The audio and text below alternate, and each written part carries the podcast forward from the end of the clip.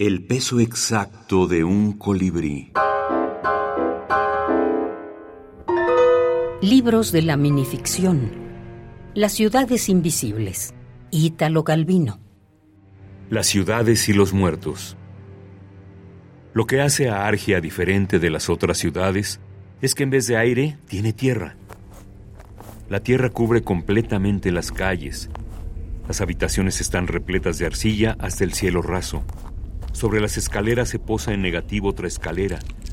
Encima de los techos de las casas pesan estratos de terreno rocoso como cielos con nubes. Si los habitantes pueden andar por la ciudad, ensanchando las galerías de los gusanos y las fisuras por las que se insinúan las raíces, no lo sabemos.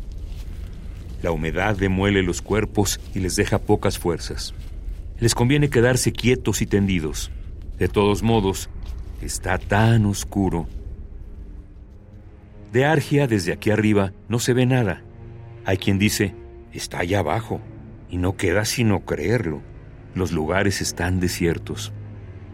De noche, apoyando la oreja en el suelo, se oye a veces golpear una puerta.